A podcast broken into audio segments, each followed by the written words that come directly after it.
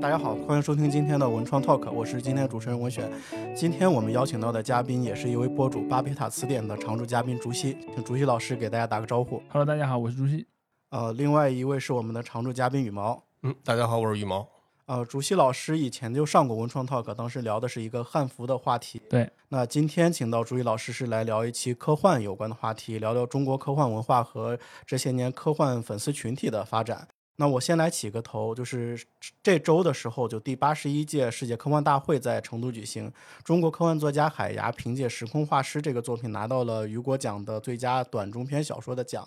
那与此同时，刊登《时空画师》这本书籍在豆瓣的评分降到了五点六分，可以说是骂声一片。关注这件事情的朋友圈里面的人也对这个事情是颇有一些微词。我们就从这件事情开始聊起。呃，行，我坦率的说，我没有把这本呃小说给读完，虽然它其实非常短啊，因为它的文字的风格我不是特别喜欢，而且它的所选择的那个视角恰好是我非常不感兴趣的一个视角。然后，其实我更多的关注是在关于它的这个投票和这个评选的过程里面的，那个我们可以稍晚再讨论。嗯，这个小说我快速的读了一遍啊，我的观感就是比较震惊啊。除了它这个穿越故事本身就是并不高明之外，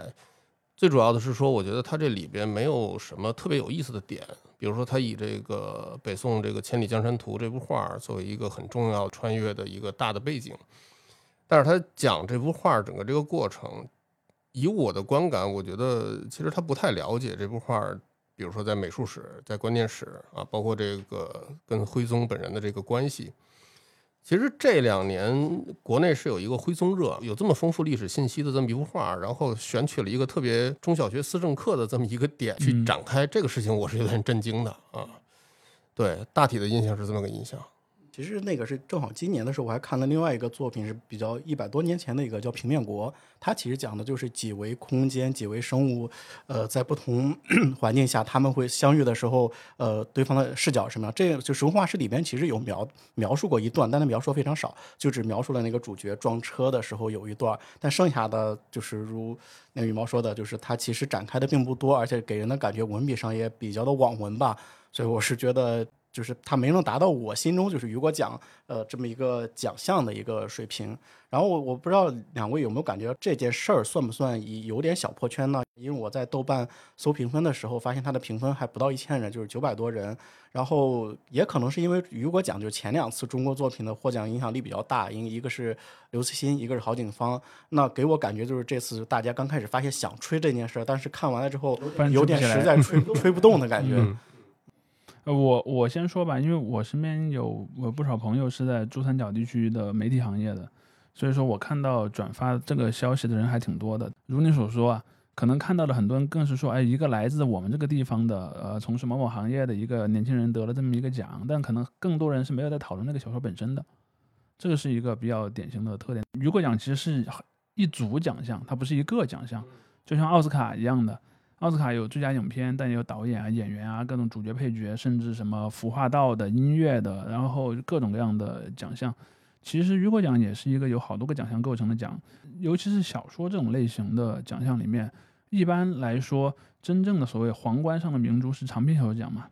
中篇、短篇这些的奖项的关注度相对是会低一些的。这个当然跟它的这个形式本身是有关的。刚才也提到那个最佳长篇这件事儿，今年那个罗伯特·索耶不是也过去了吗？他当时是，呃，他有一部长篇作品叫《计算中的上帝》，然后《计算中的上帝》败给的是 J.K. 罗琳的《哈利波特与火焰杯》。然后呢，索耶当时他就吐槽，他说：“我承认罗琳的是非常优秀的作品，但是他压根就不是科幻。”当然他有这么一个吐槽。所以其实雨果奖就综综合来说，感觉是。挺粉丝向的那种，就感觉，因为那个竹溪老师在呃自己的公众号里面也提到，就是就扒了一下那个这次事件就是怎么去投票的，能不能跟我们介绍一下？就雨果奖它的投票机制大概是一个什么情况？但它跟像星云奖啊，包括银河奖，它有什么样的不太一样的地方？OK，那我先说一下它整个的这个呃奖项的一个背景吧。可能很多很多关注这个事儿的人未见得也也知道这个事情。首先，他投他投票的主体是谁？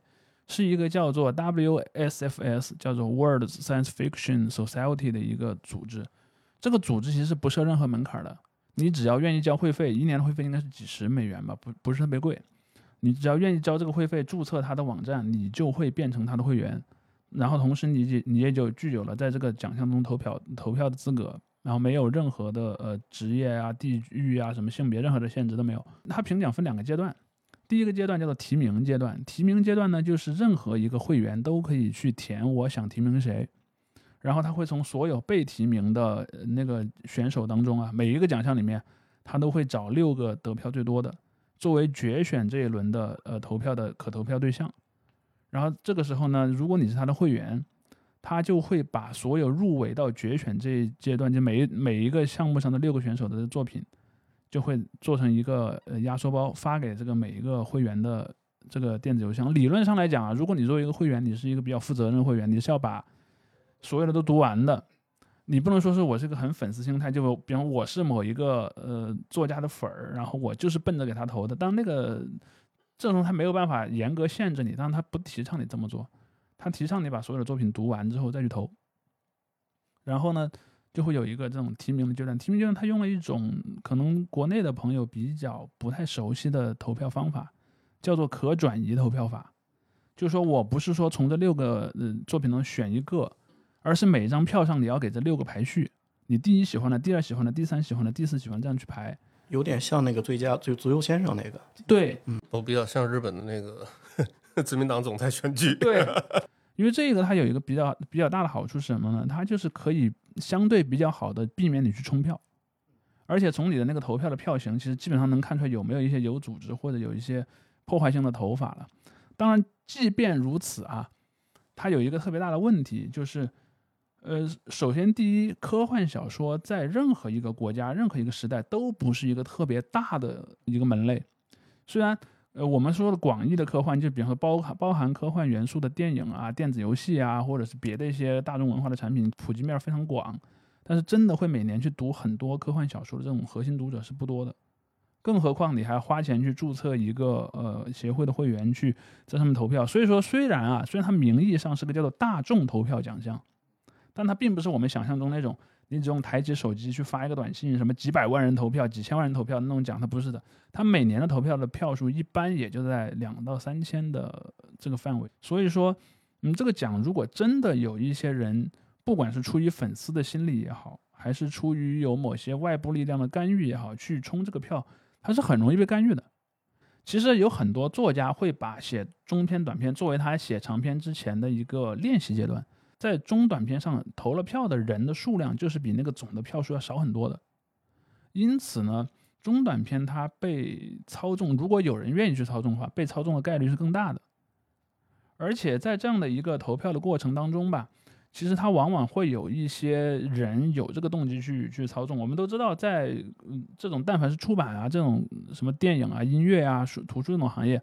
出版商都是最有动机去。操纵这个奖项的人，因为有一些奖项它毕竟有了一定的公众知名度，比方以后那个作家再出新的作品，你就可以在腰封上写一个啊，雨果奖得主谁谁的作品，所以这里面就会有这样的一个因素。其实它里面有两个互相抗衡的力量，第一个力量就是有一些作家确实是有粉丝基础的，那个粉丝基础会帮他冲票，但是在所有的这个呃读者群里面，至少在那几千个会员里面，他们有一种。呃，暗中的共识，他们一般不太喜欢系列作品，就是不太喜欢那种，呃，会上那种什么大的畅销榜，一年一部，特别的就迎合一般读者的口味的。所以从传统上来看，系列小说得雨果奖的案例非常少。总体来讲，它是有这么一个传统的。如果在有一些年份，这种作品获胜了，就是像你讲的这种火焰杯，对。但也有一些时候，这样的作品没有获胜，比如说那个呃，乔治·马丁，对吧？你看那个《冰与火之歌》，基本上好好几次他应该都入选过，但是都是没有得奖的。就可能大家对对科幻光环就还是认为它是有一定的科学性。对，而且这里面其实有一个有一个特别微妙的东西，就是说那个嗯，投票的那个组织的主体名字里面是叫做科幻协会的，但在实操当中，在美国事实上，嗯，人们没有那么严格的把。科幻和奇幻小说，或者我们中国有人有些人称作玄幻小说之类的这些小说，做那么边界清晰的一个呃分离吧。所以说我们会看到，在他的那个入围当中，基本上啊，经常也会有奇幻类的作品去入选的。只是说，确实如你所说，有一部分的读者心里是有那个分别心的。呃，对他他会有那样的一一些东西，我我觉得主要是因为中国有一个独特的一个传统，一个独特传统。独特传统叫 叫修仙。你现在可能很多玄幻里面是有修仙这个环节的，但是中国人会觉得说修仙跟科幻这个东西差别太大了对啊，差别太大了。甚至我在搜的时候，我还在想，临高启明这种算科幻吗？那那其实是呃有一有一些人现在在倾向于把它单独分一个类别，嗯就叫做架空历史类。嗯啊，架空历史类，对对。那如果这么区分，我查一下，东方树算 算哪一类？呃，从我看到的情况来说啊，嗯就是如果你写的是过去的架空历史，啊就就啊就算；如果你是比方对未来的历史做一个分支，那我还是称它为科幻。啊，那还是科幻。当然这也是一种分类法吧，因为对对对，这样的，一些分类法也都还没有被普遍完全的接受嘛。嗯我搜到的一些资料就是雨果奖那个，就对应起来，星云奖还是更。呃，更像影评人协会呢，就是其实大家拿它是拿那个金球奖和它其实像导演协会，啊导演协会，嗯，就是说，呃，如果你要投星云奖，星云奖它就不是随便能注册那种组织了，星云奖就必须你是美国的那个科幻作家的那个协会的会员，那个会员应该人也不多，可能也就比方说两到三千人这样子。当然，有很多会员他可能也不一定每年都会去投，所以你星云奖的得奖作品往往会比雨果奖得奖的作品要晦涩一些，因为。作家户头，他们是更欣赏你的写作技巧，嗯，你的一就是更更文学。对你有没有突破一些边界？比如说，我就印象特别深，前几年有一部，呃，得了新奖的作品，叫做那个《遗落的南京》，它也是个三部曲，它其实就写的非常的，呃，迷幻，甚至有很多人说，我看完这本书，我不知道他在干什么。他后来也改编过电影嘛，那个电影好像也不是很成功。然后，其实再展开一下雨果奖本身啊，因为之前我在刷极客的时候就看到 Case 发了一段话，给大家大家也读一下。他说，抛开刘慈欣、郝景芳得奖的因素不谈，他说国内科幻圈外的人士在最近十年里面对科幻雨果奖的大型认可和传播效果，会不会有一些是原因是来自对雨果这个名字的潜意识误解？就大家，大家不是对我我这个指的是圈外的人，对对，有就大大部分人会，就包括他那条那个极客下面很多人都以为啊，难道不是指的维克多·雨果吗？对那实际上就是雨果奖来源本身是那个雨果·跟斯巴克，他这个人本身算是科幻杂志之父，他是这么一个身份。对，因为呃，在国内可能好多人比较习惯了一个某某垂直类型的作家的或者说文学的协会，人们会认为它是一个官办组织，但是在西方不是这样的，尤其又是科幻小说是作为文学中的末流的末流。一开始科幻这个呃文类吧，它是具有一个比较强的这种所谓的比一般的小说更更野生的这么一个状态，所以在早期它的很多活动都是具有一种用现在的话说叫众筹的那种性质。比如说，我们有一帮读者，我们很喜欢这个类型的东西，但它其实不太上台面。我们可能就大家一起筹一笔钱，然后来办一个类似于交流会。然后在这样的一个过程当中呢，就有人说：“哎，我们今年既然经常会办这个交流会，要不我们来用它评个奖吧？”所以这个奖是这么来的。因此，它也是纪念这个类型里面的杂志的最早的一个创始人之一嘛，也就是那个根斯巴克。他是一个后来应该是去了美国，但他出生是在欧洲出生的这样的一个一个编辑。其实有人就讲嘛，在中国，像比如说科幻世界的姚海军，如果我们要用类似的逻辑来命名，那中国的这个科幻奖项应该叫做海军奖，对，就说他是中国的根斯巴克嘛，对，有人这么说好像也有说他是那个就是约翰坎贝尔，啊，对，也有人这么说，对，反正大概是这么一个东西。呃，实话实说，在呃科幻这样的一个文学类型里面，其实嗯，编辑优秀的编辑起到的作用是很大的，因为它需要维持一个能让你这个类型的作品有一个交流的平台，有一个可以去发表甚至进步的这么一个东西。一个编辑部他要做很多事儿的，首先它是要出一本杂志，每一个月两个月它要去刊登很多的作品，同时呢，它还要促进作者之间的交流，作者和读者的交流，包括读者之间的交流，以及和其他国家行业之间的交流。他要去促进这么一个进步的，因此他的这些呃这些所谓的 conventions，他的这些呃会议，他的这些交流活动就变得特别重要。而奖项其实很多时候是这些东西的副产物。雨果奖我们就聊聊到这里，然后后边 如果是再回到有刚才话题，我们再再追回来，因为刚才也提到那科幻世界，那个主席老师我看到是参加有参加零七年那个中国呃国际科幻奇，应该当时还带的有奇幻这个字儿，对，当时其实就是有那种不分家的这种对十五六年过去，你觉得中国科幻土壤有什么变化吗？我觉得仅就那个，比如说粉丝，是不是你觉得，比如说这十五年过去了，原来就科幻粉丝还是原来那圈的人，还是你觉得他是慢慢有一些变化或者有些扩展？嗯，我我其实有这么一个看法，我相信很多读科幻小说时间比较长的人都会和我有类似的看法。我认为，其实，在二零零七年，也就是科幻世界办那个活动的那年，其实已经是中国本土的科幻小说的兴旺期的尾声了。那年虽然听起来很远啊，但是那年恰好也是刘慈欣在写《三体》的年份。其实从四四九年到七六年的那个前面那段时间里面的大部分时间，科幻小说是一个不太被。呃，鼓励的东西，属于儿儿童文学分类嘛？现在在王府井书店什么的也都在。对你最多就是呃，应该向什么向小朋友传递正确的科学知识，那个叫做科学文艺，或者说叫做那个科普文学。对，然后他当然说有一些科普文学可以有一些剧情，有一些角色啊，这个东西就是当时的那个就是苏东模式理解下的科幻小说，所以就有什么小灵通漫游未来啊这样的一些东西。第一，他要求你的读者必须面临的是青少年；第二呢，他由于说他既然已经定了你有一个教育这样的大前提，那么你就不能太离谱。呃，你里面的那个原理要经得起考验，你里面的一些事实不能有太大的偏差。那这样的话，你就没有办法写幻想小说了。所以，其实前面的那几十年科幻小说的发展是不是特别好的？少有的一些作品可能也就带有很强烈的这些时代特征吧。所以到了七七年之后，开始重新去发展这个呃科幻小说的时候，其实相当于是重新定义了这个类型，又重新吸收了一批读者。所以说，中国的科幻读者，从我个人接触的来来看，比较典型的读者，一般至少也是七零年代出生的人。他们可能在那个七十年代末到八十年代这个东西开始复兴的时候，是上小学到中学，而这批人。他们恰好经历了一个很有意思的时代，就是所谓的高考复兴。在那个时候，有很多的父母，他其实对小孩子看不是学习类的书有非常强烈的反感。只允许你看四大名著嘛？对，因为四大名著会被 有可能会被选进那个呃高考作文题目嘛。我其实认为科幻小说的命运的一个非常重大的改变，应该是九八还是九九年，就是那年的高考语文的那个题目是“假如记忆可以移植”。而那个题目恰好又是一个月之前出版的那一期呃科幻世界上的一篇文章的主题，所以在那之后，在比较长的一段时间内，科幻小说都在很多的学生家长里面是一个可以提升你的小朋友的高考技能的一个东西，因此他在那个时候就具有了一点豁免权，就比如说就进入了教辅行列嘛，而且他。也恰好和那个时代所打的这些什么科教兴国啊，什么科技是第一生产力这些东西是有关的，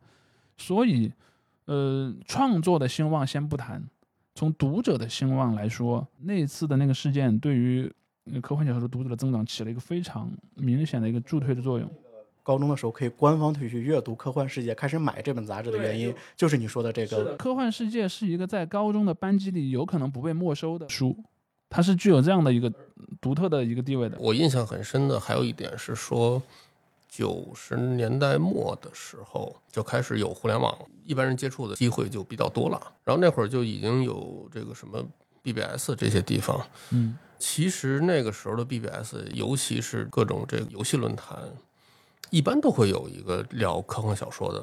地方。比如说我我我那会儿混沌论坛，大家就是喜欢看那个《银河英雄传说》嘛，看田中芳树嘛。我觉得这个对好多人是一次普及，这个可能可能很重要的就是说，在八十年代九十年代吧的中国，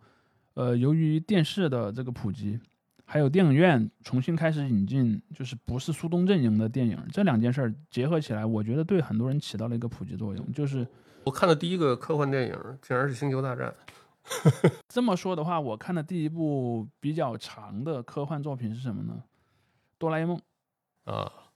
啊，那肯定算。如果把它归到科幻里，它毫无疑问是一部科科幻动画片，对吧？嗯，太空堡垒，太空堡垒，太空堡垒基本上就是就是我我以前老开玩笑，我说这东西对我们这代人的影响就跟这个看康德的书差不多嘛。对，就是讲这个永久和平的这么一个议题嘛。因为刚好在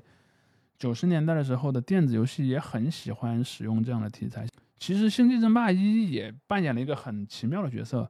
当年有很多呃小男孩都很喜欢看《星际争霸》的同人小说，一开始他是没有那个官方中文版的，所以很多人给他写同人是完全在脑补那个剧情，我也不知道里面到底发生了什么，但看着好像是那么回事儿，然后就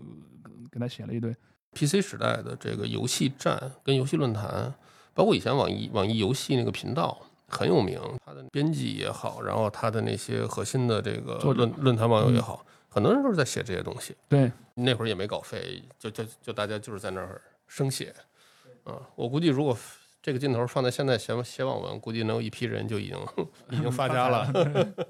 当然，我要嗯，我要说的一点是在那个年代，它还是很受局限的，因为它所依赖的介质，不管是电视、呃电影院，还是后来的互联网，只能被中国的很小的一部分人所接触，主要还是城市人口当中经济条件还可以的那那代的小孩儿。所以说，在那个时候就造成这种我称的广泛意义上的科幻爱好者，他的群体其实没有特别特别大。我印象中，呃，科幻世界在鼎盛时期的发行量应该一个一期是几十万本吧，可能四十万左右。然后就算算上那个传阅率，可能你的读者也在一百万人以下嘛。你说放在现在，随便你做哪样生意，不是什么动不动什么多少千万的那个量级，那肯定没法比。但是以出版年代来讲，这个量很夸张了是的，啊，是的夸张了。我是说，如果放在今天的、啊放在今天的话肯定是不够看的嘛。从创作者这一面的话，其实中国应该是在，嗯，有一波老的作家了，他们可能往往是以科普作家的身份被人所铭记的。指的是叶永烈那些是吗？对他们有很多人，他本身要不然是专职作家，要不然是专职的科学家。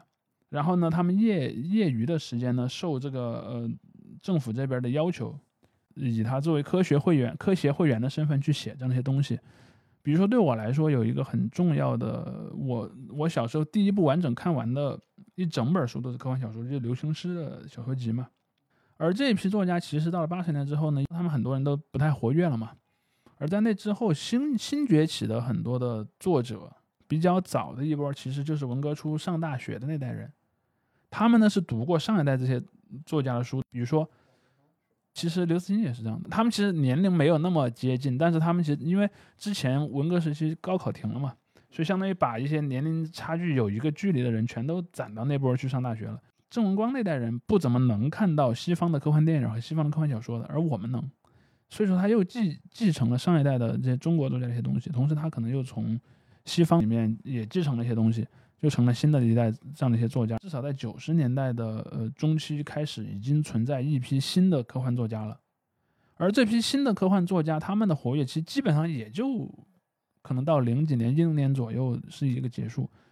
呃，说回我们刚才说到零七年的那个科科幻奇幻大会，在那个时候，刘慈欣正好也是在发表这个《三体》的那个时候。但是你去看在《三体》之后，刘慈欣没有怎么出很好的作品，而且和他同一个辈分的科幻作家，比如说像韩松啊、像王靖康啊、像什么何宏伟啊，其实也没有特别大影响力的东西。而为什么后来《三体》引起那么大的影响，是因为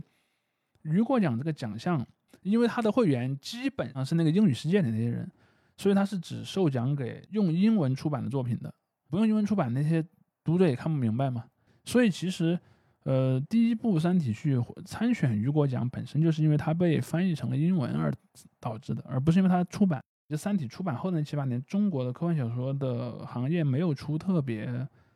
就是让所有的读者都会去讨论的作品。我至少从我的视角来看，我没有看到在国内再出现类似的一个作品嘛。所以从这个角度来讲，在零几年的时候，那个创作这个方向上的这个黄金期，其实已经是在走下坡路了。而且从全世界来看，科幻小说也在走下坡路，其实跟你整个世界外部的这个进展是有关系的。比如说在五六十年代，像什么一些新技术，比如说核能啊、什么生物技术啊、航航天技术啊、什么电子信息的技术，好多次科幻小说的那个审美的变化都是跟这些外部的技术变化是有关的。而在新世纪以后，没有特别让人觉得很意外的东西。比如说九十年代很多那个作家就已经在写什么互联网虚拟空间，所谓赛博朋克这种类型嘛，到今天为止好像还在说这些东西。就这些年一些经典的剧，其实都是老科幻在翻嘛。比如说新拍的这个《银翼杀手》，《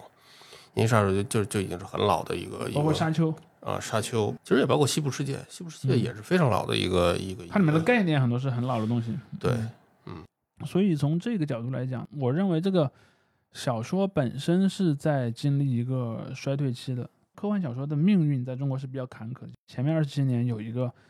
要把你一直打成一个科普文学的一个问题，在那之后，科幻小说一直是处于一个找不到一个自己的特别坚固的位置的状态。不管是这个从业者还是爱好者，内心深处其实都是有一种，呃，我要为自己证明的精神动机的。所以当年对于那个《三体》获奖的反应会那么的激烈。简单来讲，就是我们这个小品类出了一本这个可以进入这个所谓经典文学的这么一个作品。对我觉得对对好多当时的这个他心里科幻迷的就是那样的。就是这么想的，就是说，比如说以后人民文学或者商务要再出一套中国的经典作家文学里边，比如说出到现在啊，二十一世纪之后，一定要那把它选进去。一定会，可能这是唯一一部科幻小说，对就大家会有这么一个评价的一个认知在里边。对，希望把自身经典化的这么一个动机，比如说在有一些地方，呃，在有一些品类里面，人们没有这个动机。比如说，有些人会去看带有一些情色类的东西。你看看情色类的东西呢，他从来不会说“我希望这个东西登堂入室，进入那个文学史”，我必须把它抬进文学史里去，因为你不能消灭一个已经进入了文学史的东西。为什么人们那么在意科幻是软还是硬？比如说在座的几位可能对软和硬没有那么特别强烈的癖好，那是因为你没有对这个事儿有那么强的使命感。嗯嗯有些人会认为，如果我的科我我们所爱的科幻小说，它的科学的这个原理上足够的呃合理，那么它就容易靠上什么科学普及啊、教育这样的一些东西。像我前面说了，其实雨果奖也就是几千个读者互互选选出来的，甚至有时候还会被一些什么出版商也好，或者被一些什么作者个人的粉圈所影响。你说他真的特别的有那个意义上的权威吗？其实我一直不这么看。但是由于他在国际上，他在科幻小说这个门类里面，他几十年下来一直有一种传统的这个地位在那儿，所以他一得奖之后，立刻在这边在国内就变成了一个特别重大的事情。本来它是能反映什么，它也只能反映美国的这个科幻出版市场，甚至都不能完全反映这一点。不管怎么说，《三体》和刘慈欣对咱们这个时代的影响还是很大的。不管是科科幻迷为科幻争取话语权也好，或者别的什么也好，两位对这几年刘慈欣作品的衍生有什么感受？我今年在《流浪地球二》上映之后，我在豆瓣上写了一篇评论。我这个评论就是 有有暴论吗？没有，我当时用了一个词叫做“陈云主义”嘛，嗯我就说刘慈欣的小说是陈云主义的小说，而郭帆的的确确是全中国最懂得刘慈欣的，嗯、电影导演。在一定程度上讲，郭帆比刘慈欣更刘慈欣。嗯嗯原刘慈欣另有任命。呃，对，呃，我为什么这么说呢？因为，嗯，在刘慈欣的这么一个呃视角下，首先第一，我们是生活在一个非常危险的宇宙空间里面，外界来的这个危机可能一瞬之间就让我们毫无反抗之力的消灭掉了。但是我们不能坐以待毙，我们必须为这个外界的危机随时做我们能力之内最好的准备。那么很显然，就是我们要把我们手上的资源都集中起来，人们显然是不会心甘情愿的配合你的。所以在这个过程当中，一定是要拥有一一个比较高的权威的机构去做这个事儿，这个机构要得到充分的授权。需要集中力量办大事儿嘛。对，所以你就会看到他在他的作品里面经常出现这样的一个神圣同盟，就一个人是军警，一个人是工程师或者科学家。常见的定义，对，成云主义是说我有一个强力部门，同时我有一个专家部门。强力部门和专家部门呢，两个各管各的事儿，紧密的配合，来让这个世界，来让这个社会以一种计划性的，然后理性的方法去应对未来的挑战。如果说《流浪地球一》里面这个色彩还不够明显的话，《流浪地球二》呢可就太明显了，对吧？有它甚至有一个整个地球的这个联合政府在，比如它有一支非常强大的军队，然后呢，如果是科学家需要他，呃，为为你的这个计划提供资源，他绝对会毫无保留的去支援你们这些科学家。但是呢，他也会去弹压他认为在破坏他的计划的人。所以这是一个他的观念的一个一个东西。我特别赞同那个主席说的这一点，而且我觉得他总结这个晨星主义啊，是我当时看《三体》时候一个特别强烈的感受，是为了发射这个人脑，就说不停的在搞一集中力量办大事的过程，但是办大事是要依靠专家的，这套东西其实是特别苏联经典苏联的这一套所谓工程师主义，呃，加这种这个计划经济的这一套东西。韦德这个人对国内一些科技企业家影响，我觉得特别特别典型。我当时看那一段的时候，我说。这基本上就是这些科技企业内部搞什么大的项目制，搞什么中台，搞什么大干快上的一个标准模式，就是标准模式。你们不要给我讲什么这个不可能，因为你说正常人的思维是说，你发射出去起码要发射出一个完整的人嘛。嗯。但是他说，那人既然解决不了，那咱就把一个脑子解决出去。这个东西特别像很多这种科技大佬特别推崇的，不管我的起点有多一张白纸。但是我现在要把这件事情干成，我以把这件事情干成为前提倒推，嗯，好说这个多两只手，两个两条胳膊干不成没关系，把手砍了啊，然后多两条腿不行，把腿也砍了。你以为说这个事情可能就算失败了，但是在他那儿真认为哦好，那这个事儿就证明说起码有一个可行性，这个事儿可以干。我觉得这套逻辑，我觉得。至至少我接触的这些科技企业的这些所谓的这个大佬，普遍的具有这样的思维冲动。这些科技行业的这些大佬，受比如说尤其是受《三体》影响比较深的这批人，对他的脑子里边就会有一个这个末日情节。这个末日情节结合他这个集中力量办大事儿，最后就变成他每天都在考虑一些虚这个虚无的终极问题，比如说我将为这个世界留下什么，以及说这个世界出了问题我怎么办。这跟刚才你讲的郭帆。郭帆比刘慈欣还 刘慈欣拍出来这个东西特别像，嗯，《流浪地球》就是一个典型。我我我觉得这不是作者的问题啊，这甚至也不是导演的问题。我觉得这就是现在反映了一种社会心理呃，对，一个社会心理，就是说大家现在就是这么个心理，就是觉得说中国人已经杀出来了，然后我要用一种用一种中国的办法拯救世界。对，大家有这种心理投射，我觉得也很正常。我记得之前我我有一次无聊，我下了全套高清的那个。呃，星际迷航前两年疫情期间重新看的时候，我说这个东西其实每一支星舰其实就跟美美国人的这个航母舰队是一样的啊。哪个星星球出事儿了，我把我星舰派过去帮给你解决问题啊。今天中国人说我我能以这种中国人的一些这种精神的特征灌输到这个科幻的架构里边，然后去帮人类找出路，这个动机其实特别正常的东西，大同小异。这是科幻科幻的作品。感觉是注定被承担的这么一个这么一个东西，所以从这个维度来讲，在中国的这个整个的科幻的这么一个发展的过程，七十到九十年代产生的那一批我称之为核心科幻读者的这群人，他们大体上还是继承那个比较光明的那一面，进步主义的那一面。其实刘慈欣本人也是这样的，但是呢，在那之后，我就觉得说你很难再产生那种意义上的一个很大的群体了。更何况后来还经历了一个人们阅读的平台和阅读的目的的变化。我的阅读平台的跃迁本身也改变了我阅阅读的目的，所以你就会看到像后来的什么，比如说网络小说。其实我接触网络小说也挺早，很多的这个作品和从它的起点开始隔的位置就越来越远了，就慢慢的就变得越来越就是特别直接的服务于人的一些偏生理性的一些需求。我就是为了爽，对吧？很多读者对于阅读这件事儿本身的心理预期也发也发生很大的变化，即便是你认为你还是一个偏传统的小说的读者，你对传统小说的看法和以前的那些人也有点不完全一样了。我记得以前好多年前，那个卖家公开发表过一一番暴论，就是 认为这个这个网络读者根本就不是他的读者。嗯，我我我现在能理解他说话的这个意思啊。我觉得文学起源就是为了让大家消遣。对，文学变成严肃文学是，就是出现严肃文学这个东西是后来的事情。消遣肯定是小说这个东西产生的起源嘛，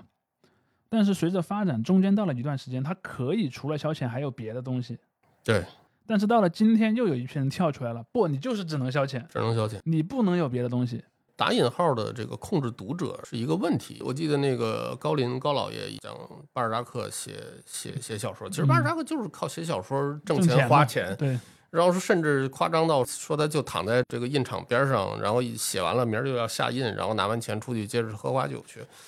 这一套东西转换媒介，比如说转换到网文上，网文上，稿费变成了这个点击分成，对吧？本质是一样的。那这里边你说真正的差别是什么？我最后想来想去，我说真正差别在于说你能不能控制读者。嗯如果有一个作家他真的能控制读者的话，也许他他创作的这个从容度会好一些。但问题是，很多时候故剧故事是反过来的嘛，对，有很多读者觉得，不光你不能控制我，而且你还必须完全被我控制。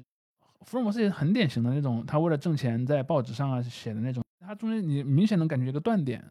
就是那个死亡事件之后，突然又告诉你他其实没死，嗯然后后面嗯砰砰砰又写了，对可能他为了把他为了把这个没死续上，他要给你一些安排的。咱们咱们都都做过传统媒体，嗯就在那个传媒年代，其实作者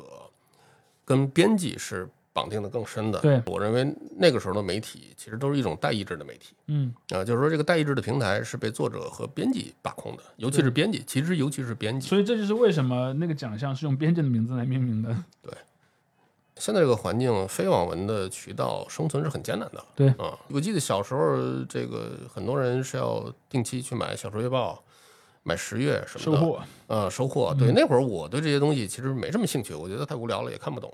那现在我发现说，比如说像这些杂志还活着，呃，我还很欣慰。我说，那起码会有一些作家，他写不了网文，但是他其实是个可以当作家的人，他嗯可能还有办法通过这种渠道去去写作。这可能是所有作家面临的一个特别麻烦的一个事情，而且我觉得科幻对作者的要求也挺高比较高的。啊，就是说，尤其是说你如果想往硬科幻上面去靠一靠的话，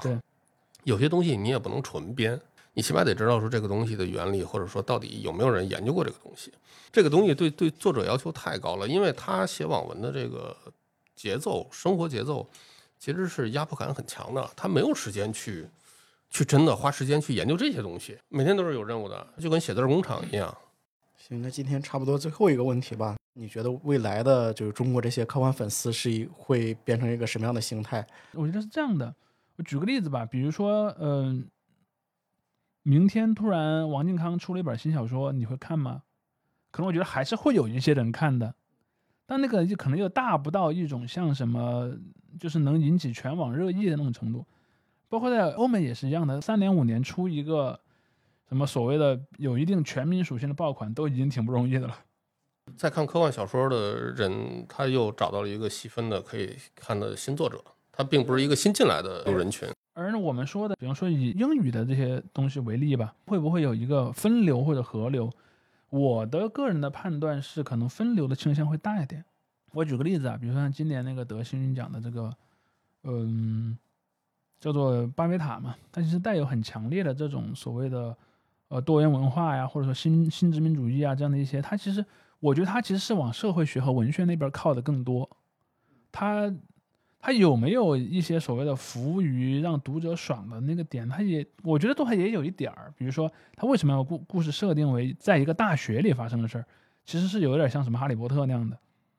它可能多多少少有这样的属性，但是它的主要的属性，它其实有一些这样的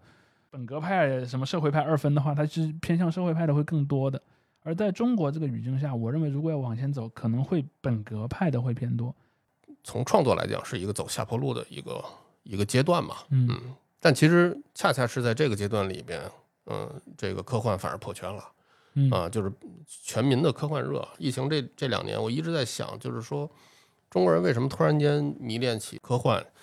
科幻电影啊，然后所谓的这个大 IP 挣大钱这套东西。这个东西简单来讲，其实是一套这个科幻战狼的这么一个架构。